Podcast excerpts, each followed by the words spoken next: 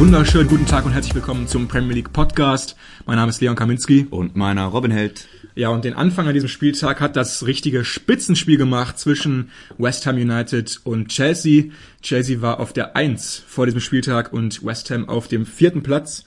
Und man kann ja auch schon sagen, dass sich die Mannschaft von David Moyes in den letzten Jahren zu einem richtigen Heldentöter heraufgeschwungen hat. West Ham konnte in dieser Saison schon gegen Liverpool, Man City, Man United, Tottenham und Leicester gewinnen. Dementsprechend wusste auch Thomas Tuchel, dass es richtig schwer werden würde auswärts bei den Hammers. Und so sollte es dann ja nachher auch kommen. Absolut. Also eine Auswärtsfahrt nach West Ham ist, glaube ich, sowieso immer ganz eklig. Und da war es natürlich interessant, wie Thomas Tuchel seine Elf in den Ring schickt. Vielleicht noch ganz kurz vorneweg, da haben wir ja jetzt die schlimme Verletzung von Ben Chilwell, der wohl zwischen sechs und neun Monaten ausfallen wird. Ganz bittere Nachricht für die Blues. Ähm, auf jeden Fall gute Besserung an der Stelle. Dafür war links hinten Marcos Alonso aufgeboten. Kante im Mittelfeld ist weiter nicht dabei. Dafür die Doppelsechs von Jorginho und Loftus Cheek, die sich so ein bisschen jetzt herauskristallisieren als Gewinner dieser Personalausfälle.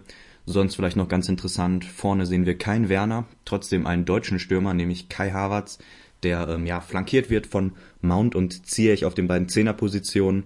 Hinten rückt Thiago Silva wieder in die Startelf mit Christensen und Rüdiger und hinten wie immer Mondi, über den wir auch sprechen müssen im Moment. Mhm. Aber ähm, ja, das zum Personal. Dann haben wir auf der anderen Seite bei West Ham ein sehr eingespieltes Team mit Suchek Rice, die klassische Doppelsechs. Wir haben einen Startelf-Debütanten mit Lanzini, der ja schon letztes Spiel erfolgreich gewesen ist. Also ganz witzig, ist ein Spieler, den ich irgendwie unglaublich gerne auf dem Platz sehe. Sehr gute Technik, sehr variabel und ähm, ja, immer gut anzugucken. Vorne Antonio wieder dabei. Hinten die Dreierkette mit allen Brechern wirklich auf dem Feld, mit Dawson, Zuma und Diop. Also da bringen sie wirklich unglaublich viel Physis mit sich. Aber eigentlich sah es erstmal gut aus. Trotz dieser ganzen Kopfballstärke, West Ham ja auch eines der besten Teams nach Standards, geht Chelsea eben nach einem solchen, nach einer Ecke in Führung durch den Routinier durch Thiago Silva. Ja, solche Mannschaften, die zeichnen sich eben auch dadurch aus, dass sie nicht nur tollen Fußball spielen können, sondern auch einfach wie Chelsea eine große Macht sind bei Standards. Und ich denke, Rüdiger, Christensen und Thiago Silva, viel gefährlicher wird's auch nicht im gegnerischen Strafraum, was Kopfballspiel angeht. Und eben nach einer sehr guten Ecke kommt dann Silva vollkommen frei zum Kopfball, macht dann auch keinen Fehler, sehr platziert der Kopfball, schon stets 1-0. Was mir noch aufgefallen ist während des Spiels, dass West Ham seine Formation angeglichen hat, äh, genau quasi die gleiche gespielt hat wie Chelsea, nämlich ein 3-4-2-1. Und eigentlich kommt West Ham ja doch häufig mal auch im 4-2-3-1 daher. Sie sind da wirklich sehr variabel und haben jetzt äh, Chelsea da genau gespiegelt in diesem Spiel und haben auch, denke ich mal, ein bisschen darauf gesetzt, einfach dieses Mittelfeld-Duell zu gewinnen. Und ich denke, da hast du einfach eine wahnsinnig gute Ausgangsposition mit Suchek und Rice. Da dürften, glaube ich, die meisten Doppelsechsen in der Premier League Schwierigkeiten gegen haben. Und jetzt auch dieses nicht ganz eingespielte Duo aus Jorginho und äh, Ruben Loftus-Cheek hatten da auch ein bisschen ihre Probleme. Aber wie gesagt, Chelsea kam alles in allem ziemlich gut rein in diese Partie ähm, aber dann gab es wiederum eben den angesprochenen Fehler von Mondi im Kasten der Blues, der das Spiel so ein bisschen kippen sollte. Genau, ganz rausnehmen können wir da aber die Vorderleute von Mondi nicht, denn es gab mal wieder einen Fehler von Jorginho, der ja schon ähm, mit diesem schrecklichen Ballverlust gegen United zuletzt aufgefallen ist, spielt einen Rückpass, sagen wir mal unglücklich, also sehr kurz, ähm, auch nicht ganz nicht ganz flach, ist ein bisschen getupft und dann Mondi macht aber auch unglaublich, unglaublich viel daraus. Er schafft es eben nicht, den Ball einfach zu klären, ja. reinzugrätschen, sondern nimmt ihn an, geht fast ins Dribbling, versucht den Körper reinzustellen. Also ganz, ganz kuriose Szene. Dann kommt Bone, meine ich, dazwischen, ähm, schirmt dann den Ball ab und zieht ja. den Elfmeter. War dann am Ende auch äh, folgerichtig, dass es den Strafstoß gegeben hat. Aber mal, man muss eben sagen, wieder ein Fehler von diesen Leuten, gerade mit Jorginho und Mondi, die ja so hoch gelobt wurden, so konstant wirkten, ist schon ungewöhnlich. Also ich merke ja so ein bisschen, dass du da auch Jorginho in die Pflicht nimmst. Ich habe mir wirklich gedacht, dass es deutlich, deutlich mehr Mondis Fehler war. Weil in diesen Situationen befinden sich ja mittlerweile ähm, ja, Defensivreihen immer mehr, dass sie sehr, sehr stark gepresst werden und dann auch eben sehr risikoreiche Bälle ab und zu spielen müssen. Das hat Jorginho auch hier getan in dem Moment. Und die Torhüter müssen dann natürlich auch ein bisschen sich anpassen an das Spiel. Und die kommen nun mal heutzutage auch häufiger in Bedrängnis. Und die ganz starken, die Weltklasse-Torhüter, die merken dann natürlich auch, wann es mal angebracht ist, den Ball einfach mal rauszuhauen. Und für mich hat Mondi, äh, hat Mondi das hier überhaupt gar nicht erkannt, hat die Gefahr wirklich nicht gerochen. Ähm, der erste Kontakt muss eigentlich schon weg sein. Der zweite Kontakt, da geht's immer noch. Ähm, er hat ihn ja, glaube ich, angenommen dann zuerst. Ziemlich schlecht auch zur Seite. Und dann muss er für mich einfach so ein kleines Schuldeingeständnis machen und den Ball notfalls auch einfach zur Ecke rausschieben. Ja. Dann darfst du nie im Leben den zweiten Kontakt dir noch vorlegen. Also das war nicht konsequent und ich denke, da müssen sie im Torwarttraining nochmal richtig dran arbeiten, was er in solchen Drucksituationen macht. Natürlich kann man sowas nicht immer ganz genau simulieren, wenn dann noch der Stress dazu kommt, aber da muss er deutlich entschlossener einfach zu Werke gehen. Ja, bin ich bei dir. Ich würde, ähm, um vielleicht auch die nächste Phase des Spiels so ein bisschen analysieren zu können, nochmal auf diese Spiegelungstaktik von West Ham eingehen, weil so als Grundsatz kann man ja sagen, dass immer dann so eine Formation gespiegelt wird, wenn du glaubst, dass du persönlich in den Schlüsselduellen auf den wichtigen Positionen eben eins zu eins besser besetzt bist. Und das gegen den Tabellenführer Champions League Sieger zu machen, gegen Chelsea ist natürlich extrem mutig und lässt sich vielleicht damit erklären, dass man eben genau auf dieser Doppelsechs mit Suchek und Rice im direkten Duell gegen Jorginho und Loftus-Cheek eben vielleicht sogar leichte Vorteile hat. Ja. Er zeigt für mich auch einfach ein riesen Selbstvertrauen ja. und Selbstverständnis. Und ähm, am Ende muss man ihnen recht geben. Ich finde gerade so nach diesem 1-1 und auch kurz vorher, da war das Spiel relativ verfahren. Man hat das Gefühl, dass Chelsea sich nicht so richtig wohlfühlt, weil natürlich ähm, das ganze Spiel auch davon lebt, dass Jorginho Ruhe am Ball hat, ähm, Zeit hat, sich so ein bisschen die Gegner zurechtlegen können, dass sie in dieses Positionsspiel kommen. Das ist dann aber eben nicht passiert, sondern sie konnten gut dagegen halten. Jetzt, ähm, wo ich das natürlich sage, haben wir direkt das nächste Tor eher ein Gegenbeispiel, als es Chelsea dann einmal gelungen ist, diese Linie zu überspielen und dann spielt Ziyech einen riesen Diagonalball. Mhm. Ja, also ich äh, hatte mich schon gefreut, was ein Ball, ja. aber was machst du dann? Also der war wirklich ewig in der Luft, ein sehr hoher Pass, der unglaublich schwierig ist zu verarbeiten. Ich dachte, wie nimmt er ihn jetzt runter, wie macht das? Aber er nimmt den gar nicht an. Mason Mount, ich glaube 17, 16 Meter, schießt den einfach direkt mhm. mit der Innenseite. Also ich, ich, jeder, der Fußball gespielt hat, weiß, das ist technisch ganz, ganz oben auf der Skala. Also das ähm, kannst du nicht lernen. Das ist so schwierig, den zu timen. Und er setzt den wirklich auch gewollt, da bin ich mir sicher. Genau neben den Pfosten ein Riesentor gewesen. Ähm, einfach Riesenapplaus. Ja, das sah für mich eigentlich ziemlich komisch aus, wie er den da wirklich äh, nimmt im ersten Kontakt. Ähm, weil ich denke, die größte Schwierigkeit bei dem Ball war es, den flach zu halten und hart zu halten. Weil einen langen Diagonalball mit der Innenseite zu treffen, ist nicht das Allerschwierigste, aber den eben dann so flach und hart zu halten, das ist wirklich die höchste Klasse und das macht Mount hier wirklich super. Ähm, ich dachte auch, er wird ihn runternehmen und dann äh, überläuft ja meistens dann James auf der rechten Seite hinter ihm. So war es jetzt nicht, deswegen war er auch so ein bisschen gezwungen, selber was draus zu machen. Wirklich perfekt. Und dann machen sie auch das so wichtige Tor kurz vor der Halbzeit. Äh, in dem schwierigen Auswärtsspiel gehen sie in Führung. Und ich denke, ähm, Thomas Tuchel war da schon ziemlich zufrieden. West Ham kam auch irgendwie nie so ganz rein in der ersten Halbzeit. Deswegen denke ich, dass Tuchel schon eigentlich zufrieden war. Und vielleicht waren sie dann auch ein bisschen zu zufrieden mit dieser ersten Halbzeit, vor allem dann mit dem Ausgang, weil West Ham kam dann deutlich besser raus, haben erkannt, was Sache ist. Und ähm, dann waren sie sehr aggressiv, vor allem in den Zweikämpfen, haben auch so ein bisschen wieder zu ihrem Spiel zurückgefunden, was sie eben so stark macht. Und dann für mich der beste Spieler von West Ham in den letzten Monaten sogar. Jared Bowen ist unfassbar gut drauf. Ich würde ihn wirklich jetzt gerade in fast jeder Premier League Mannschaft in der ersten Aufstellung sehen. Ähm, macht dann wieder alles richtig. Toller Abschluss mit, mit, dem, mit dem starken linken Fuß sogar. Und dann steht es wieder 2-2. Und Chelsea fragt sich, wie kriegen wir das noch hier gedreht? Ja, genau. Es war dann äh, ein sehr offenes Spiel. Wir haben dann die 56. Minute, als der Ausgleich gefallen ist. Ähm, vielleicht nochmal kurz zum Tor, wer es nicht gesehen hat. Ähm, Bowen wirklich in seiner klassischen Art nach innen gezogen. Strammer Schuss in die lange Ecke. Also wirklich top, wie der im Moment auftritt. Gerade im Torabschluss ist wirklich bemerkenswert. Der ist so gut. Ne? Lass ja. uns mal kurz über Bowen einfach reden. Ich verfolge ihn ja auch schon ein bisschen länger, damals noch bei Hall in der, in der, in der zweiten Liga. Da war er auch schon über Jahre hinweg eigentlich einer der, der besten Flügelspiele in der ganzen zweiten Liga. Und er wurde auch schon eigentlich immer mit einem Wechsel in Verbindung gebracht. Ähm, da war damals Leicester dran, Villa war dran, aber auch eben West Ham. Und ich denke, am Ende waren auch ein bisschen, ja, Vereine häufig äh, ein bisschen irritiert, was das Preisschild anging, weil damals Hall einfach partout nicht unter 20 Millionen runtergehen wollte. Und für Zweitligaspieler war das damals noch ziemlich viel Holz. Heute wird's ja regelmäßig bezahlt, aber damals war es noch einer der ersten Transfers, die dann in diesem Bereich eben getätigt wurden. Aber er hat's wirklich komplett zurückbezahlt. Ähm, als Zweitligaspieler seitdem jedes Spiel gemacht bei West Ham, immer wenn er fit war. und dementsprechend für mich wirklich ein Riesentransfer. Ähm, sie haben seine Stärken sehr gut erkannt und äh, setzen sie auch mittlerweile einfach perfekt ein. Ja, war vielleicht noch kurz, um auf die Zahlen zu kommen, sein drittes Saisontor bereits. Also bei ihm läuft es wirklich richtig gut, seit er 2020 zu den Hammers gewechselt ist.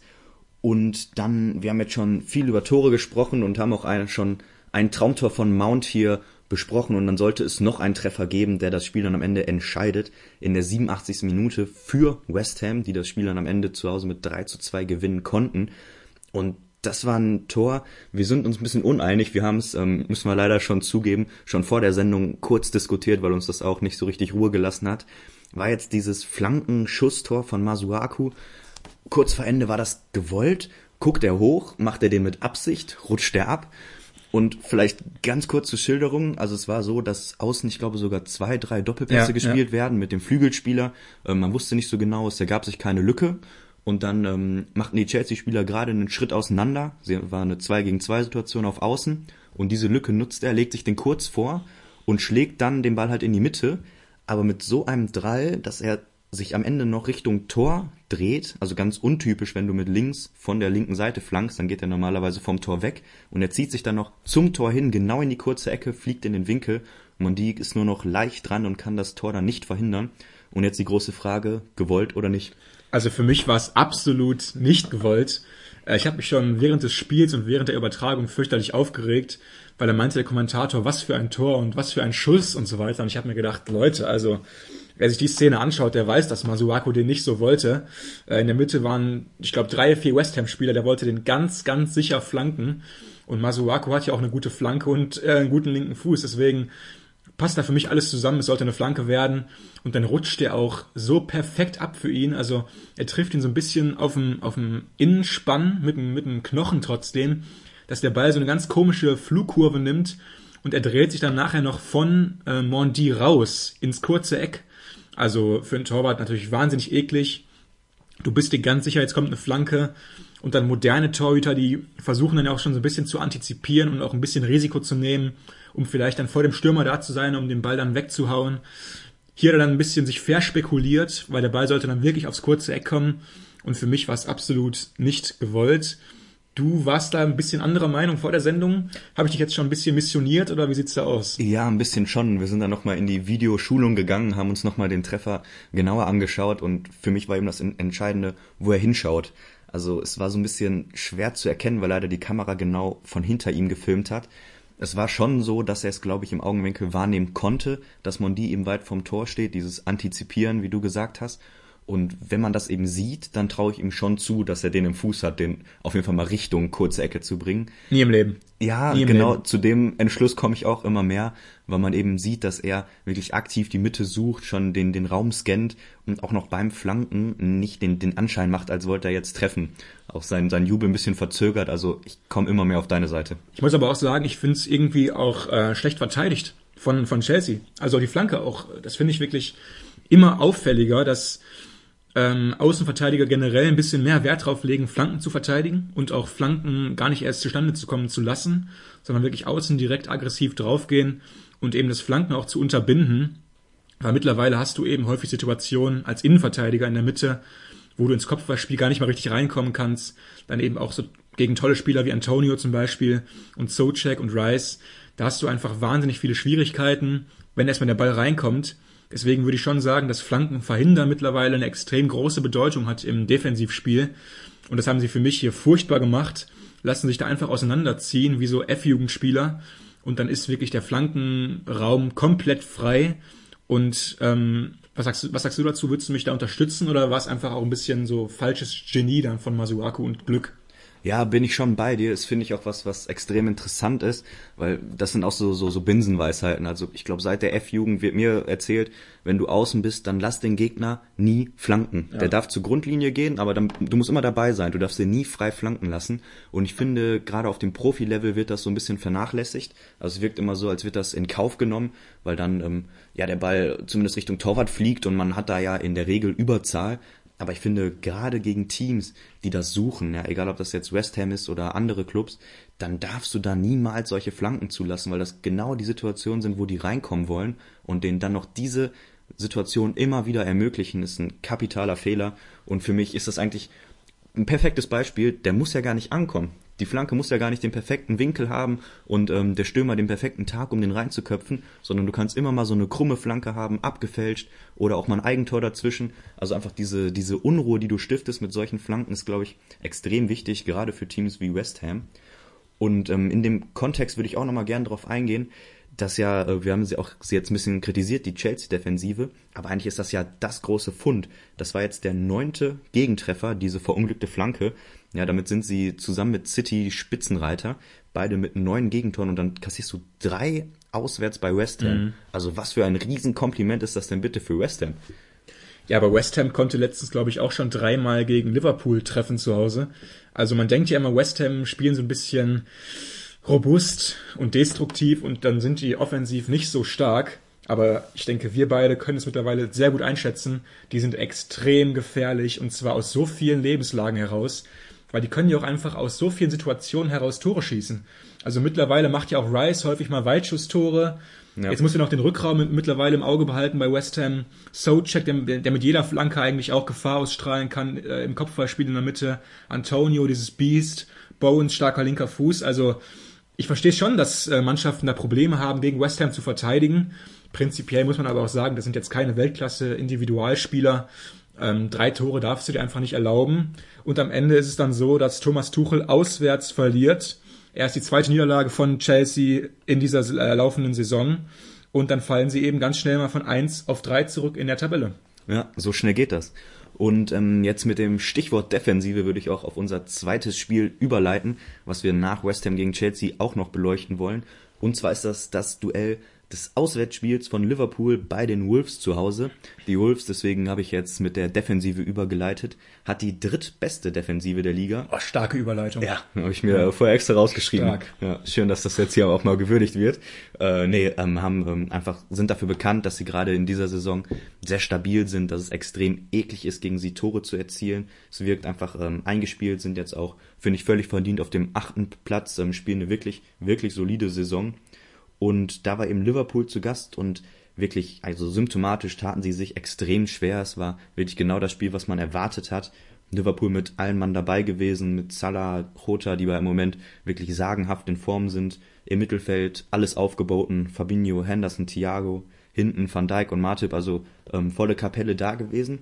Und ich finde, du hast nie das Gefühl gehabt, dass die so durchkamen. Das, das Tor dann am Ende ist gefallen in der 90. plus 4, das vielleicht schon mal vorne weg aber vorher, wir hatten, ich glaube, einen Lattentreffer und ein, zwei Halbchancen. Aber auch, ähm, wenn, wenn die Wolves jetzt vielleicht auch als Gegenbeispiel auch nur einen einzigen Torschuss im ganzen Spiel hatten, muss man eben sagen, dass sie hinten so solide standen, dass sie fast gegen diese starke Liverpool-Mannschaft einen Punkt mitgenommen hätten. Ja, also ich finde es wirklich vollkommen verdient, auch wenn sie den Punkt da mitgenommen hätten. Weil natürlich war Liverpool die bessere Mannschaft. Ich denke, das sind so Banalitäten, aber die müssen wir uns gar nicht groß austauschen. Die werden in jedem Spiel eigentlich die bessere Mannschaft sein. Aber dann ist es nochmal deine große Aufgabe als kleinere Mannschaft, eben gut dagegen zu halten, die Zweikämpfe anzunehmen, Torchancen vermeiden, vielleicht auch ein paar Konter zu setzen und ähm, die passenden Spieler dazu haben sie. Ich finde es ziemlich interessant, wenn du dir das Torverhältnis von den Wolves anguckst, 12 zu 13. Also die haben nur 12, die haben nur 12 Tore geschossen, was ja eben ja irgendwie auch desaströs ist. Liverpool im Vergleich hat 44 Mal getroffen bisher und die nur 12 Mal. Aber dafür haben sie auch nur 13 Gegentore bekommen, ähm, was natürlich extrem, extrem gut ist. Und es ist extrem eklig, gegen die Wolves zu spielen. Das haben sie auch übernommen, finde ich, immer noch von Nuno, der ja damals dieses eklige Spiel so ein bisschen eingeführt hat bei den Wolves, auch die Dreier- und Fünferkette etabliert hat. Also da haben sich jetzt nicht zu viel abgeändert von. Und deswegen sind sie nach wie vor extrem eklig zu bespielen ähm, sind in der oberen Tabellenhälfte mittlerweile. Und ähm, es war auch irgendwie klar, dass Liverpool das dann nicht einfach vorfindet. Und dann am Ende haben sich aber schon extrem schwer getan, haben auch diese hochgelobten Offensivkünstler wenig in die Show bekommen. Und dann lass uns einfach direkt springen zur spielentscheidenden Szene Nachspielzeit. Ähm, wir haben es, glaube ich, beide gesehen. Ich habe zumindest gesehen. Äh, ich habe gedacht, jetzt wollen wir wirklich schauen. Also ähm, das war so ein bisschen auch so ein Hin und Her in den letzten Sekunden. Und dann kam und dann habe ich mir wirklich in, genau in dieser Szene schon Gedanken gemacht, während sie noch lief. Das war wirklich ganz verrückt, weil dann kam ein langer Ball ähm, diagonal rechts raus auf Salah, der ungefähr am Strafraumeck steht. Und ich habe in der Millisekunde die Gedanken des linken Außenverteidigers lesen können. Wie verteidige ich den Dreck jetzt? So, da kommt ein langer Ball auf mich zugeflogen, hinter mir ist Salah, so. Dann weißt du natürlich als Außenverteidiger, du hast gerade wahrscheinlich den besten Spieler auf der Welt hinter dir stehen. Du darfst den Ball jetzt auf keinen Fall verpassen. Ich darf irgendwie keinen Quatsch machen. Ich darf nicht unten durchspringen. Ich kann ihn nicht irgendwie verstolpern. Das heißt, wenn ich hingehe, dann muss ich ihn haben. Und ich habe mir auch gedacht, Junge, geh hin. Versuch's, köpf ihn raus, mach irgendwas, stör Salah meinetwegen, lass ihn auf keinen Fall ankommen, weil ich finde mittlerweile, ob Salah jetzt den Ball ohne dich bekommt, also dass du quasi äh, weg bist, oder ob du da bist als Gegenspieler, macht keinen Unterschied mehr für Salah, weil der wird den Ball auf jeden Fall in Richtung Tor nachher bringen können. Deswegen hätte ich da auf jeden Fall das Risiko genommen als Außenverteidiger und hätte mit allem versucht, was ich habe, den Ball wegzunehmen und im Nachhinein habe ich auch einfach recht gehabt, muss ich sagen. Ja, schon, aber klingt natürlich auch ein bisschen nach Kapitulation, wenn man da äh, absichtlich all in geht, weil man denkt, man kann ihn eh nicht verteidigen. Ne? Nein, also, du darfst ihn auf keinen Fall den Ball annehmen lassen. Das war, das war, das war das, was ich jetzt sagen wollte. Du darfst auf keinen Fall Salah erlauben, den Ball runterzunehmen. Wenn er den hat, hast du verloren. Ja, ja, muss man dir am Ende einfach recht geben. Genauso ist es dann ja auch passiert. Er setzt sich da im 1 gegen 1 durch, spielt dann eine flache Flanke, sah eigentlich gar nicht so gefährlich aus, aber dann Divok Oregi mit dem Rücken zum Tor einfach brutal stark. Zwei Kontakte, nimmt den an, dreht sich, schießt und ich weiß gar nicht genau, wie der durch die ganzen Beine gegangen ist, aber am Ende landet er im Tor und macht, er macht wieder mal das entscheidende Tor. Ganz kurz, da muss ich nochmal jetzt kurz, kurz reinhaken. Du meintest flache Flanke die Idee von Salah, ich will jetzt nicht auf diesen Zug aufspringen, weil ich dann auch so ein bisschen so Mainstream-mäßig finde, mhm. aber die Idee von Salah ist schon an sich Weltklasse. Weil er hat den, er hat den Ball dann äh, an seinen Füßen, Salah, geht in den 16er rein und dann erwartest du eigentlich immer, er geht auf links, geht nach innen, flankt oder geht wieder zurück zur Grundlinie. Was er aber jetzt macht, er holt seinen rechten Fuß raus und schiebt ihn einfach in die Mitte, flach zu Origi mit dem Wissen, dass Origi in seinem Rücken wahnsinnig viel Platz hat und dass er den Ball auf jeden Fall verwerten kann. Und diese Intelligenz von Salah möchte ich nochmal kurz herausheben. Das war ein Geistesblitz von ihm. Ähm, und Origi hat nun einfach diesen Körper und diese Vorteile auch. Er hat eine sehr schnelle Drehung, die es ihm erlaubt, dann auch gut abzuschließen. Und wirklich ein tolles Tor von, von Salah und Origi in Kombination fand ich einfach. Ja, bin ich bei dir. Ähm, jetzt lass uns noch mal ein bisschen über den, den Joker sprechen. Da gab es ja dann doch ein, zwei Schlagzeilen. Mhm. Und in diesem Titelkampf, dem wir auch so ein bisschen diese Folge widmen wollen, dann sind natürlich so späte Dreier einfach unglaublich wichtig. Und ähm, ja, für diesen hat wieder mal Divok Origi ge gesorgt und ja, dieser wurde von Klopp dann im Postmatch-Interview als äh, Liverpool-Legende bezeichnet, was ja mit das höchste Lob ist, was es gibt. Ja, vielleicht bei Liverpool-Legenden, da denke ich eher an Steven Gerrard oder, oder andere Größen, aber jetzt Divock Origi wäre nicht der erste, der mir in den Sinn kommt, gerade weil er ja aktuell nur Stürmer Nummer 3 ist. Wir haben mit Diego Rota und Firmino zwei Spieler, die sich eher abwechseln, die ähm, ja auch sich gut ergänzen, wunderbar funktioniert haben und dann erzählt er auf der Pressekonferenz, dass Divock Origi eine Liverpool-Legende sei.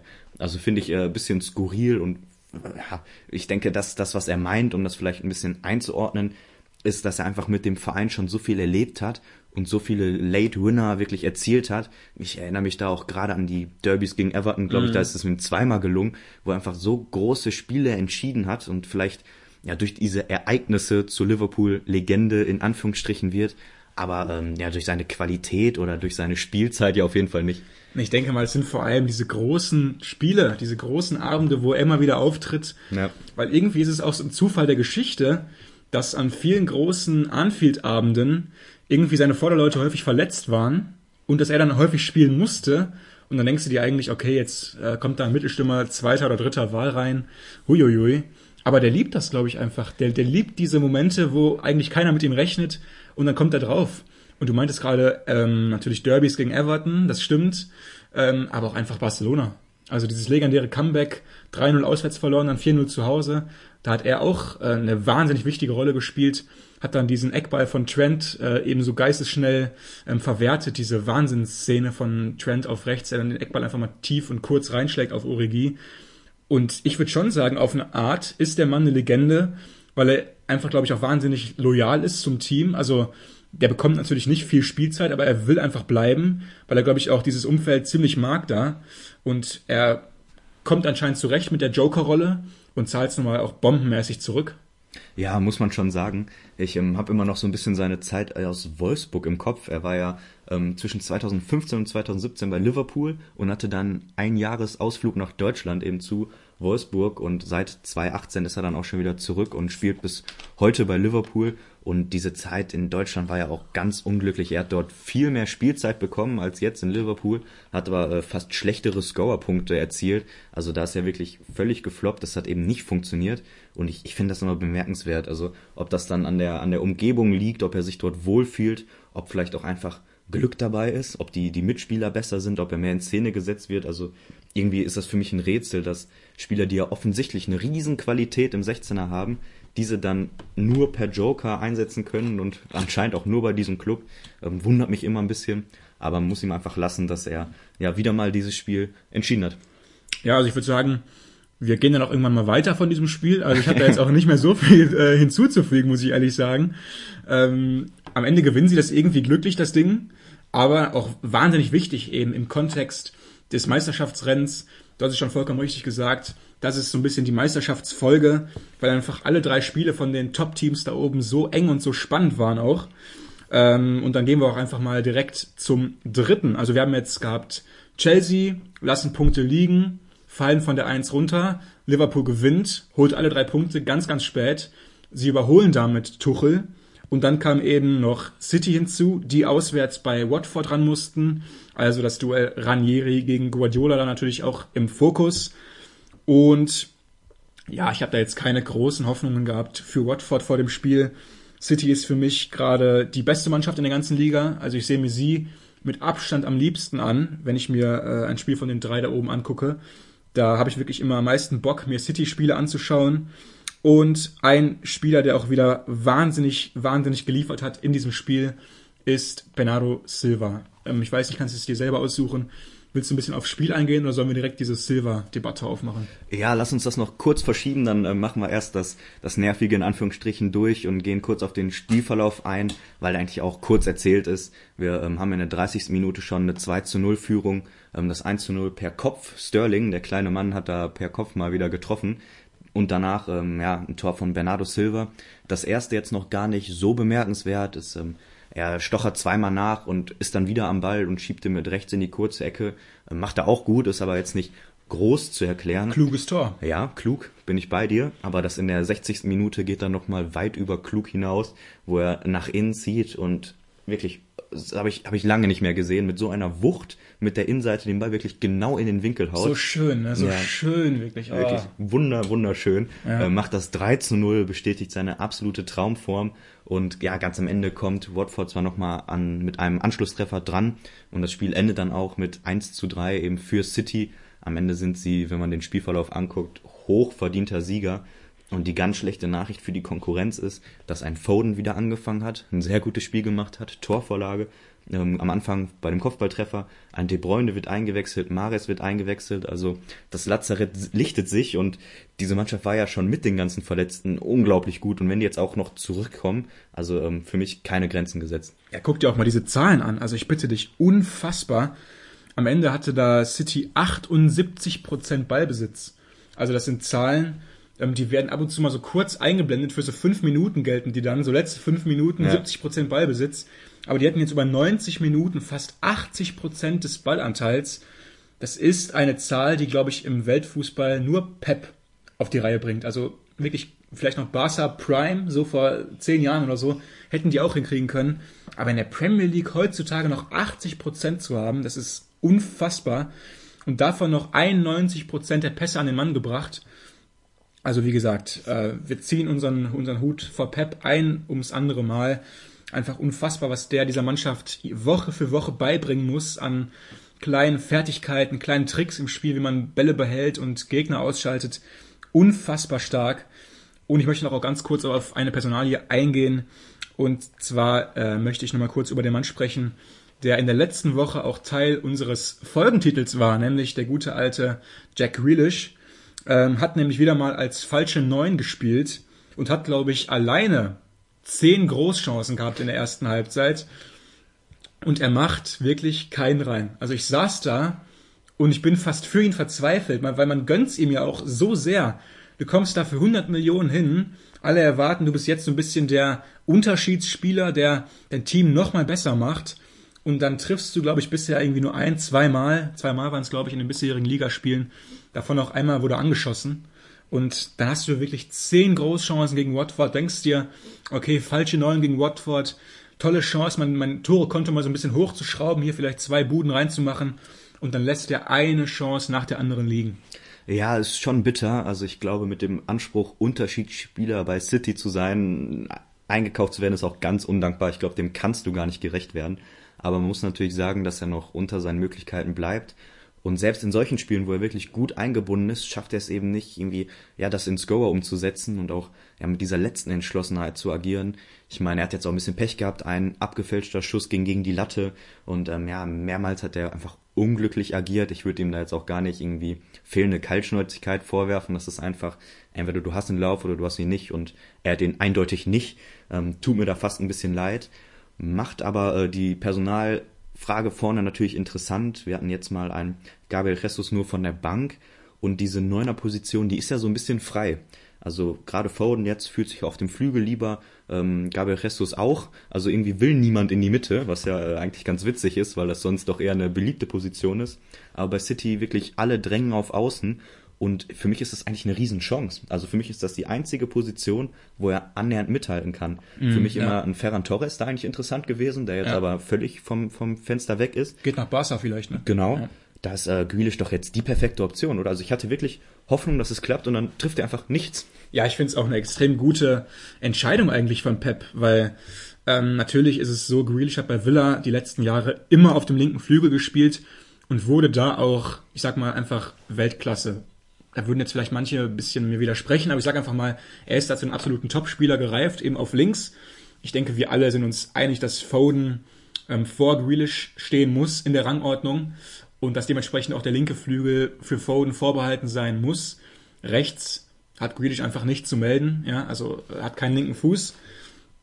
Und wie gesagt, dann bleibt momentan nur noch diese falsche Neun vorne offen, weil Achter ist er auch nicht, er ist nicht besser als Bernardo Silva und Gündogan zusammen. Also nee, das geht einfach nicht. Er muss wirklich auf dieser falschen Neun spielen. Aber dafür fehlt ihm einfach die Kaltschnäuzigkeit, was eben daran liegt, dass er bei Villa nie in den Positionen war, in denen er jetzt gerade ist. Weil bei Villa hat er sich ja auch wahnsinnig viele Torchancen selbst herausgespielt, häufig über den Flügel. Und war dann auch immer ein bisschen links vom Tor versetzt. Und ich habe das Gefühl, dass ihm häufig diese Position einfach vor dem Tor besser gefällt als die zentrale Position weil er hat zum Beispiel einen sehr guten Schlenzer über die Jahre ins lange Eck entwickelt und er hat dann auch in den letzten Jahren häufig nochmal das kurze Eck so ein bisschen in sein Repertoire dazugenommen, durch diese scharfen, kurzen Schüsse von links aufs kurze Eck. Das kann er jetzt alles nicht mehr anbringen. Und ich habe das Gefühl, er muss gerade auch so ein bisschen so einen generell neuen Abschluss entwickeln, eben den Abschluss eines Mittelstürmers. Ja, sind definitiv andere Abläufe, auch im Torschuss, du sagst es, das sind einfach äh, ganz andere Bewegungsabläufe. Aber das kann ja ganz ehrlich keine Ausrede sein. Also wenn er es auf Außen perfektioniert hat, dann, dann das, da bleibt ja was über. Du hast ja trotzdem Situationen, die du vergleichen kannst. Und ich ähm, finde, das jetzt als Ausrede zu nehmen, ist ein bisschen, bisschen kurz. Für mich hat er da eine Riesenmöglichkeit, zumindest diese Saison noch, bis dann nächstes Jahr der ganz große Stürmer wohl kommen wird, ja, diese Position auszufüllen in diesem Top-Top-Team, eine, eine zentrale Rolle zu spielen. Also ich würde an seiner Stelle alles daran setzen, im Training, in den Spielen, dort zu überzeugen, weil das wirklich für mich ja die absolute Schlüsselposition ist, die noch zu besetzen ist in diesem ja, Hochkaräter-Kader. Und ähm, genau aus diesem Kader wollen wir jetzt nochmal einen hervorheben. Du hattest es gesagt, diese äh, Riesendebatte wollen auch wir aufmachen, haben wir natürlich nicht erfunden, geht im Moment ein bisschen durch die Medien und das ist Bernardo Silva gegen Mo Salah. Wer ist denn jetzt der Beste der Liga? Und wie es so häufig ist bei diesen ganz großen Thematiken in der Premier League kann man es auch wieder auf die Trainer übertragen, denn Klopp hat, glaube ich, vor zwei, drei Wochen noch gesagt, Mo Salah wäre der beste Spieler der Welt in dieser Form. Jetzt hat Pep Guardiola ihm das gleich getan und sein Schützling, nämlich Bernardo Silva, als Besten der Liga dargestellt. He is the best. Genau, und jetzt He's ist die Frage, best. wer ist denn der Beste? Also ich muss da Pep zustimmen, he's the best. Also ja, jetzt hast du natürlich schon so ein bisschen das alles vorweggenommen, weil die Debatte, die gibt's glaube ich noch nicht wirklich. Also da könnten wir schon so ein bisschen so Vorreiter werden, habe hab ich das Gefühl. Also ich denke, ähm, Bernardo Silva jetzt da als Weltbesten darzustellen, haben jetzt noch nicht so viele gemacht. Ich würde es auch noch ein bisschen mit Vorsicht genießen. Also ich glaube, der Weltbeste ist er jetzt gerade auch noch nicht.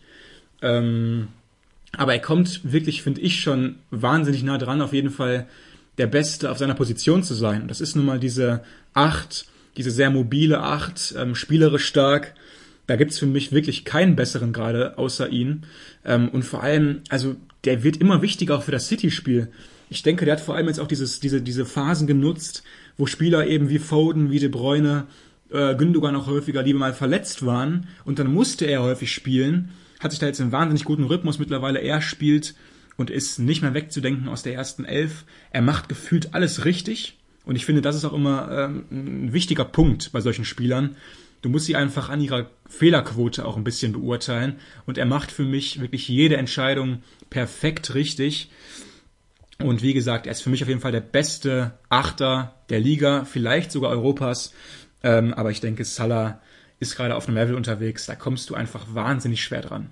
Ja, also ich denke, das können wir schon mal festhalten, aber da lehnen wir uns jetzt auch nicht wahnsinnig weit aus dem Fenster, indem wir sagen, dass Bernardo Silva auf der 10er-8er Position natürlich im Moment vielleicht der Beste der Welt ist oder der Beste und Mo Salah eben auf dem Flügel.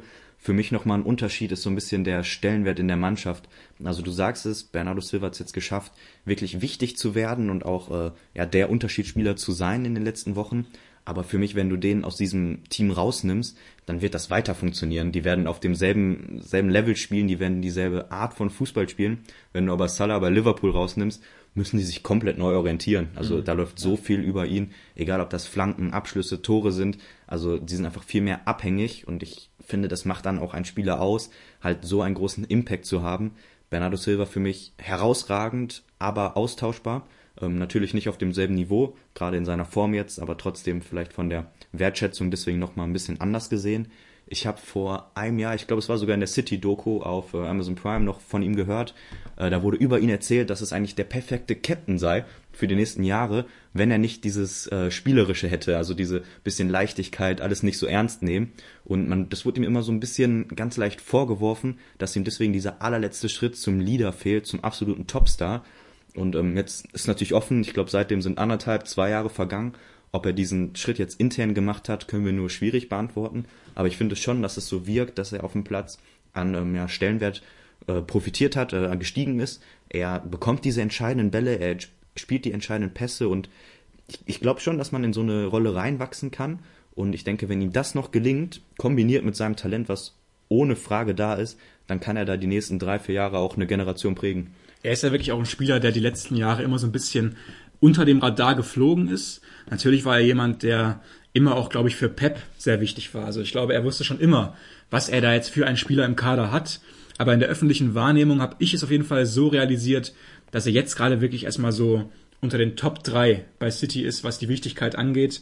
Er ist ja schon wahnsinnig lange bei City. Also er kam 17, 18 aus äh, Monaco für 50 Millionen auch schon. Das war damals noch eine riesige Summe. 50 Millionen, ja. das weckt ja heute keinen mehr. Ne? Aber damals 50 Millionen war schon extrem, extrem, äh, auf jeden Fall bemerkenswert die Summe. Und auch wieder ein wahnsinnig schlauer Transfer von City. Ähm, das Geld wirklich toll investiert in damals noch sehr jungen äh, Edeltechniker. Und heute zahlt sich dann eben auch, auch ja, diese Breite des Kaders aus, wenn eben dann Spieler wie De Bräune mal verletzt sind über längere Zeit, Foden, Grealish, Gündogan, ähm, dann hast du einfach Spieler, die lange da sind, die wissen, wie es geht, die das Know-how haben. Das ist Bernardo Silva, deswegen ähm, unsere Lobesrede heute auf ihn. Am Ende gewinnen sie da 3-1 bei Watford. Ich denke, das Spiel war eindeutiger, als es am Ende der, ja, das Ergebnis war. Da hätten sie auch gut und gerne 6-7-1 gewinnen können. Und ähm, ja, machen es so mit Liverpool gleich, überholen somit ebenfalls ähm, den FC Chelsea. Und das wären dann unsere drei Spiele für heute gewesen. Aber natürlich wollen wir noch ganz kurz auf ein Ereignis eingehen, was uns erst noch bevorsteht. Und zwar nächstes Wochenende kommt es zur großen Wiedervereinigung, nämlich Steven Gerrard kehrt nach Anfield zurück. Ähm, ich denke, wir müssen einfach noch kurz drüber sprechen, weil es auch eine Geschichte ist, die, glaube ich, Liverpool-Fans ein bisschen zwiegespalten betrachten. Jetzt Steven Gerrard wird nächstes Wochenende nicht für Liverpool jubeln. Er hat auch schon gesagt, er hat da überhaupt keine Sentimentalitäten oder so. Er versucht alles zu geben, er versucht zu gewinnen und wird auf jeden Fall ähm, alles reinhauen mit Villa. Villa hat jetzt auch nochmal gewonnen, 2-1 zu Hause gegen Leicester, kommen also mit ordentlich Rückenwind nach Anfield. Die Reds wiederum waren jetzt nicht so überzeugend gegen die Wolves. Was denkst du, was geht da vordergründig für Steven Gerrard? Ja, ich habe schon ein bisschen zynisch gelesen, dass die Liverpool-Fans sich ja eigentlich freuen können, dass Aston Villa deren zukünftigen Trainer gerade ausbildet. Es gibt ja diese Kuriosität, dass äh, sein Vertrag und der von Klopp exakt gleich lang laufen, haben wir hier auch schon erzählt. Also so wird das auch ein bisschen mit einem Grinsen aufgenommen, aber ich denke, dass das ähm, ja so einfach nicht stimmt. Ich denke, man, man sieht das, wie er sich freut, wie er mitgeht, dass das im Moment ähm, Vollblut ist. Das kommt aus ganzem Herzen. Er hat einen Riesenlauf. Er hat jetzt aus seinen ersten vier Spielen, aus zwölf möglichen Punkten, neun geholt. Das ist ein absoluter Traumstart. Und ganz am Rande, seine einzige Niederlage war eben gegen City, wo man auch einen guten Kampf geliefert hat, wo alle äh, Villa gelobt haben danach. Er hat eine klare Handschrift, es läuft alles super. Und ich würde fast sagen, er wird sich ein bisschen ärgern, dass das jetzt dieses besondere Spiel kommt, weil er da natürlich so ein bisschen auch seine Geschichte kaputt machen könnte. Also Ach, ich bitte dich. na, es kann alles toll laufen, aber es ist genau so ein Spiel, wo ganz viel Emotionalität drin ist, wo ganz viel Fokus drauf liegt. Und ich, ich glaube, das ist undankbar. Er wird sich Nee. drüber nachdenken, wie er sich verhält, er kennt alle. Also ich glaube, sowas, Nee. das passt nicht. Ich hätte diesen Lauf jetzt viel lieber an deiner Stelle als Fan so weitergehen lassen gegen irgendein anderes Team. Nee. Also ich muss sagen, komplettes Gegenteil. Also jetzt gerade gibt es eigentlich keinen besseren Zeitpunkt, als nach Anfield zu fahren. Weil du hast immer noch so ein bisschen diesen, diesen Hauch des, des Neuen, so des Ungewohnten. Du hast noch so ein bisschen gerade das, das Flair des Neuanfangs. Und daran hast du eben aber auch schon einige Trainingswochen gehabt. Das heißt, er konnte schon einige Ideen von sich ins Team implementieren. Hast du ja auch schon sehr gut gesehen, es funktioniert. Also gegen Leicester, da gewinnen nicht alle äh, mal so ziemlich, ja dann doch locker, wie sie es dann in der zweiten Halbzeit gespielt haben. Ähm, hätten ja auch noch höher gewinnen können. Und für mich wirklich, du hast in den vier Partien nur ein negatives Resultat drin gehabt gegen City. Du hast schon vollkommen richtig gesagt, ähm, da hätten sie auch wahrscheinlich ein bisschen mehr verdient gehabt. Und ich denke wirklich, Steven Gerrard freut sich darauf. Er hat jetzt so einen Überblick bekommen, wie es in seinem Kader aussieht, welche Spieler er dann nächste Woche auch in die vordere Reihe stellen kann, welche den Druck aushalten. Es wäre eben natürlich fatal gewesen, jetzt am ersten Spieltag zum Beispiel von Gerrard jetzt nach Anfield fahren zu müssen. Du kennst dein Team nicht, du weißt nicht, wie es dann nachher wird und so weiter, an der Seitenlinie zu stehen für Villa. Aber jetzt hat er das alles schon mal erlebt. Ähm, sie sind im Aufwind für mich ideal. Ähm, die Ansetzung nächste Woche, Samstag, 4 Uhr ähm, bei Anfield, Aston Villa zu Gast. Ich habe mich wirklich riesig, riesig darauf gefreut, auf dieses Spiel jetzt schon. Und ähm, du bist pessimistisch, ich bin optimistisch. Mal sehen, wer nachher die U-Bahn behält. Ja, wir werden es natürlich äh, nächste Woche wie immer für euch aufbereiten und ich bin auch wirklich, wirklich gespannt. Ich, ich hoffe, ich werde keinen schlecht gelaunten Leon hier dann äh, nächste Woche erleben. Aber mal schauen. Gut, damit ähm, wollen wir jetzt auch schon fast abschließen. Ich habe noch eine Frage, hätte ich fast vergessen. Jetzt müssen wir natürlich noch irgendwie unsere Folge ein bisschen abschließen. Ja. Wir haben jetzt alle drei Top-Teams besprochen, den Titelkampf. Wir haben euch erzählt, dass alle drei ganz oben jetzt einmal Erster waren diesen Spieltag. Was, was für ein Fazit ziehen wir daraus? Wer ist für dich der Top-Favorit? Bist du überhaupt äh, bereit, jetzt hier so eine, so eine klare Meinung abzugeben? Ja, bin ich. Also ist für mich überhaupt kein Problem. Kannst du mich nachts wecken und ich werde immer für Pep plädieren. Ähm, nee, also Chelsea hat für mich einfach Schwächen gezeigt, die du dir so absolut nicht leisten darfst in diesem Dreischritt da oben. Defensiv hatten sie, hatten sie für mich Phasen drin gehabt gegen West Ham. Da waren sie einfach nicht ganz da. Also ich weiß nicht, woran es liegt gerade. Du hast auch immer ein paar, paar Fehlerquellen noch bei Chelsea in, in der Defensive. Du hast für mich einen Rüdiger, ähm, zu dem ich auch nie ein endgültiges Fazit habe, um es mal so ein bisschen diplomatischer auszudrücken. ähm, der ist immer eine Wundertüte, der Mann. Thiago Silva ist ab und zu noch ein bisschen so ah, langsamer und hier ein bisschen hinterher und so. Also du hast defensiv einfach noch ein paar Problemchen gerade bei Chelsea und das Sechser-Duo hilft da auch nicht sonderlich weiter, finde ich, wenn du dann eben auf einen Spieler wie Kanté verzichten musst und danach dann ein, ein Duo hast, bestehend aus Jorginho und Ro äh, Room Loftus-Cheek. Man darf ja auch nicht vergessen, sie haben da immer noch einen Saul Niguez auf der Ersatzbank sitzen, Chelsea, der noch überhaupt gar nicht zum Zug gekommen ist. Das war ja auch einfach ein großer Fehleinkauf, kann man ja jetzt einfach so unverblümt sagen. Er sollte eben genau für diese Situation da sein, wenn in der Mitte mal Kanté ausfallen sollte oder auch ein anderer. Jetzt ist es so, dass eigentlich er am Zug sein müsste, von seiner individuellen Klasse her, aber er sitzt nur draußen auf der Bank, weil Tuchel ihm einfach nicht vertraut. Ja, bin ich schon bei dir. Also ich habe jetzt natürlich auch überlegt, äh, gehe ich jetzt dagegen? Ist immer schöner, wenn man hier dann äh, zwei konträre Meinungen Wogegen? darstellen kann. Wogegen? Gegen deinen Meisterschaftstipp. Okay, gegen also City. City, ja, okay, ja. So darauf bezogen. Und ähm, ja, ich, ich würde es gerne, aber ich möchte jetzt auch nicht künstlich hier mir irgendeine Position ausdenken. Ich äh, glaube auch, dass sie es am Ende machen würden. Vielleicht mit der Einschränkung, wenn mir jemand garantieren würde, dass bei Chelsea Lukaku und Kanté alle Spiele über 90 Minuten machen können und fit sind und eigenermaßen in Form sind, würde ich sagen, dann ist Chelsea auf Augenhöhe. Sagen, sagen wir mal jetzt, alle drei haben für den Rest der Saison ihre beste Elf zur Verfügung in allen verbleibenden Spielen, was natürlich nicht kommen wird. Aber ich finde, das ist ein schöner Indikator dafür, über die wirkliche Meinung. Also was glaubst du, welche Mannschaft ist besser am Ende des Tages? Wenn, wenn das so wäre, würdest du dann sagen, die sind alle auf Augenhöhe? Hm, Ich würde einen Absetzer machen. Ich würde City und Chelsea auf einer Höhe sehen und Liverpool knapp dahinter. Wirklich? Ja, doch, Okay. für mich schon. Ähm, ich glaube einfach, dass Chelsea mit dieser Formation, die unglaublich gut klappt, eben immer stark ist. Sie werden unglaublich viele Punkte holen, auch so. Und wenn du dann noch Kanté hast als Schlüsselspieler für die Absicherung, Lukaku vorne als Zielspieler und die beide fit sind und immer spielen, dann ist das so schwierig, die zu schlagen. Und für mich deswegen definitiv Meisterschaftskandidat. City, wenn alle fit sind, gibt es kein besseres Team auf dieser Welt. Also da müssen wir nicht drum rumreden. Das ist qualitativ ähm, High-End und sie werden immer um den Titel mitspielen. Und Liverpool eben für mich noch nicht ganz auf diesem Level. Sie sind für mich nicht konstant genug. Sie haben im Moment eigentlich alle fit, haben trotzdem knappe Spiele. Jetzt klar, Firmino fehlt, aber für mich nicht, nicht der Unterschiedsspieler. Und wenn man auch jetzt davon, von dieser Idealwelt nochmal weggeht, ist es eben das, was wir gerade so positiv bei Salah gesagt haben, dass er dieser Mannschaft unglaublich viel gibt und so wichtig dafür ist. Sollte der mal verletzt sein, sollte Mané mal verletzt sein, außer Form sein. Also wenn einfach, da kann einfach so viel passieren. Wir haben gesehen, was passiert, wenn Van Dijk nicht da ist. Ja, letztes Jahr. Dann glaube ich einfach, dass die Mannschaft am wenigsten konstant ist und ich glaube, dass die ein bisschen dahinter herhängen. Aber Maß aller Dinge ist City. Ich mach's dir mal jetzt noch ein bisschen schwieriger. Ähm, sagen wir einfach mal, hypothetischer Fall, Champions League Achtelfinale. Deine Gladbacher Fohlen bekommen entweder City zugelost oder Chelsea. Gegen wen würdest du weniger gerne spielen? Würdest du lieber City über zwei Spiele haben oder Chelsea über zwei Spiele? Ja, natürlich Chelsea.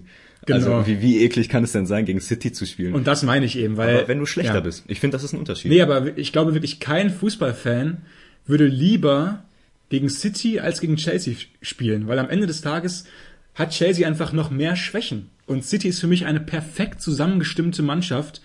Über Jahre haben die wirklich alles perfektioniert, haben den gleichen Trainer seit mehreren Jahren, die kennen sich in- und auswendig, die Spieler. Pep kennt seine Spieler in- und auswendig. Dann hast du noch eine Defensive, die durch Ruben Dias so enorm verstärkt wurde, dass man es sich gar nicht mehr vorstellen kann. Für mich sind sie wirklich das perfekte Team.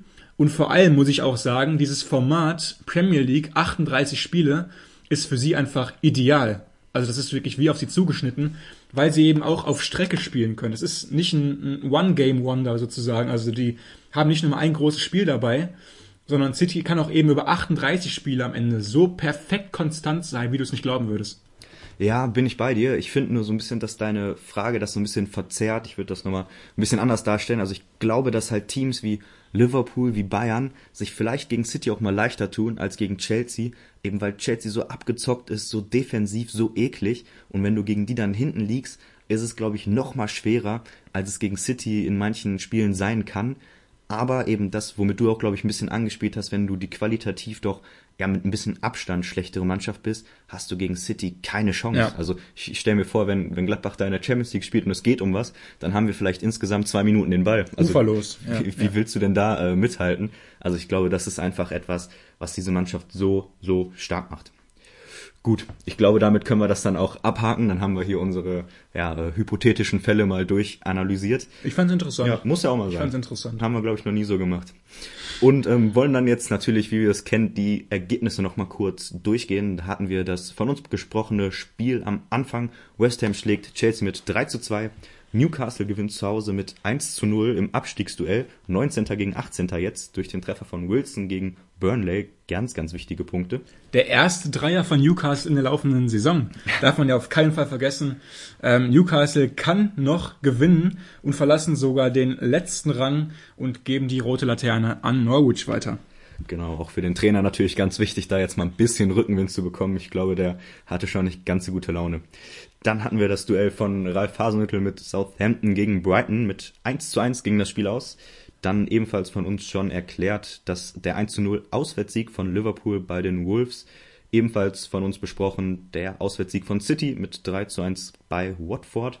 Dann hatten wir ein sehr äh, ja, ereignisvolles Spiel, nämlich Leeds gegen Brentford. Die trennten sich 2 zu 2 für mich äh, immer noch Teams, die ich mit dem Aufstieg in Verbindung setze. Keine großen Namen, aber ja, beide mit interessanten Philosophien. Ja, ja. Lass, lass uns noch mal wann anders genauer drüber reden, ist, äh, ja. wie die sich unterscheiden. Das finde ich sehr, sehr spannend. Dann hatten wir aber auch, muss man ja drüber reden, das Rangnick-Debüt. Er stand jetzt endlich yes. das erste Mal an der Seitenlinie. Es war ein Heimspiel gegen Crystal Palace, gegen die Elf von Vieira. Ähm, interessant, personell hat sich nicht viel geändert, kann man, denke ich, so zusammenfassen. Ist fast dieselbe Elf wie unter Carrick, der übrigens seinen Abschied verkündet hat von United. Und ich würde sagen, in einem Wort, wir haben als Antwort auf unsere letzte Folge auch, wir haben diesen radikalen Wandel. Sie haben unglaublich hoch gepresst. Ich weiß nicht, du hattest irgend so eine irre Statistik mit äh, Balleroberungen und nee, 14 sie, Jahren oder so? Nee, hast du ein bisschen, ja, gute, gute Vorlage. Also ich glaube, sie haben jetzt in dem Spiel gegen Palace ähm, im letzten Drittel mehr Bälle gewonnen als in allen anderen Spielen, seitdem Ferguson weg ist. So war das. Ja, das ist doch auch äh, mal eine Zahl. Also da wirklich äh, große Veränderungen. Und äh, ich finde, manchmal setzen wir gute Fokusse. Wir haben letzte Woche über Fred lange geredet und genau der hat dann äh, das Spiel, ja, haben wir, äh, okay. hat dann das Spiel entschieden mit einem wirklich sehenswerten Schuss ins lange Eck oben rein. Ähm, den wollte er auch nicht, glaube ich. Ne? den wollte er auch nicht, meinst du? Nee, da gab es ein witziges Bild nachher von, von Fernandes, irgendwie noch auf dem Platz, der ihn dann gefragt hat, den wollte er aber nicht, oder? Die soll, sollte eine Flanke werden. Ne? Und da meinte Fred, wo hast du denn so wenig Vertrauen in meinen rechten Fuß? Also ja, ich, ich glaube, ja, also ich glaube, man hat wenig Vertrauen in Freds rechten Fuß. Ja, aber sah, sah schon gewollt aus. Mal Spaß beiseite, den macht er einfach sehr, sehr schön. Dann haben wir den Sieg mal wieder von Conte, bei dem läuft es im Moment wirklich gut, schiebt sich mit Tottenham auf Platz 5. Mit 3 zu 0 gewinnen sie beim jetzt Tabellenletzten Norwich. Und wir haben den Sieg der Villains, wir haben es gesagt, 9 von 12 Punkten für uh. Stevie G. Bei äh, dem 2 zu 1 Sieg gegen Leicester ist es gewesen, ein Doppelpack von Konsa. Muss man auch zweimal hingucken, aber der Abwehrspieler hat da beide Treffer erzielt. Und heute Abend um 21 Uhr steht auch noch ein sehr gutes Spiel an, nämlich Everton lädt Arsenal zu Gast. Und das Spiel ist dann leider nicht mit dabei. Aber eine Sache fehlt noch und das ist natürlich unser Spieler des Spieltags. Ich glaube, wir haben es letztes Mal sogar vergessen, aber äh, diesmal natürlich nicht. Wir sind äh, da und ja, mit meinem... Ähm, Weil du diesmal abmoderierst. ja. Deswegen haben wir es jetzt nicht vergessen. Ja, so bin ich. Ist doch äh, auch gut. Und meiner haben wir jetzt schon drüber gesprochen, muss ich gar nicht lange erklären, ist Bowen. Wir haben ah. seine, seine Geschichte erzählt. Jetzt, ich merke schon, ich habe hier nein, eventuell nein, ich, einen Namen ich, weggenommen. Ich wollte ihn nie nein, nehmen. Nein, nein, nein, nein, nehmen, auf keinen Fall. Der, der Torschütze bei diesem Riesenspiel gegen, gegen Chelsea.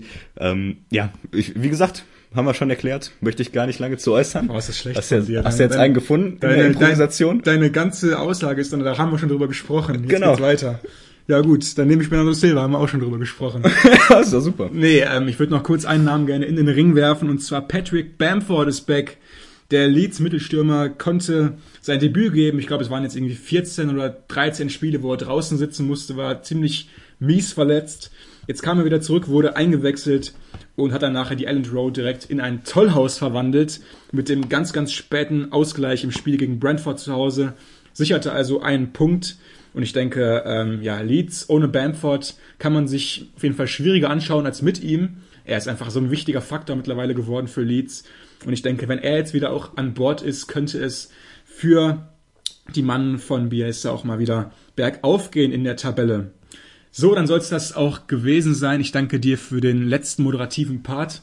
Dadurch haben wir heute sichergestellt, dass nichts hinten rüber kippt. Ähm, jetzt fällt mir noch gerade so was ganz Spontanes ein. Hast du gewusst, wie gut Ralf Rangnick Englisch sprechen kann? Ja, ich wusste, dass er fließend spricht. Er, er spricht super. Also ähm, ich weiß damals noch als das darf ich jetzt nicht sagen, äh, als andere Trainer in, in die Prem als andere Trainer aus Deutschland in die Premier League mal gewechselt sind, dann wirkte das ab und zu auch mal ein bisschen holprig. Und ich finde, die Sprache ist schon wahnsinnig wichtig im Trainergeschäft. Und ich bin wirklich äh, fasziniert von Rangnick. Also wirklich spricht, spricht super Englisch. Ist jetzt ja auch äh, kein Jugendlicher mehr. Ne? Also Schule ist ja auch schon ein bisschen her. So hat natürlich immer wahnsinnig viel auch äh, zu tun gehabt auf der ganzen Welt. Aber wirklich Chapeau. Ja, muss man ihm lassen. Er hat es auch vorher gelernt. Also ist jetzt nicht äh, so, dass er es jetzt sich äh, in Vorbereitung auf United angelernt hat. Ich, äh, wirklich top, also ja, muss ich sagen. Ja. Geht wirklich weit über Schulenglisch hinaus, ist auch für uns ganz angenehm zuzuhören. Also zumindest ich tue mich relativ leicht, weil es ein sehr, äh, ja, ein sehr reines, sehr gelerntes Englisch ist. Jetzt, jetzt lassen wir es hier. Jetzt lassen wir es vor, dem ganzen, vor, vor dem ganzen Selbstbashing. So, das war's, liebe Leute. Wir hören uns nächste Woche wieder. Macht's gut. Okay, ciao, ciao.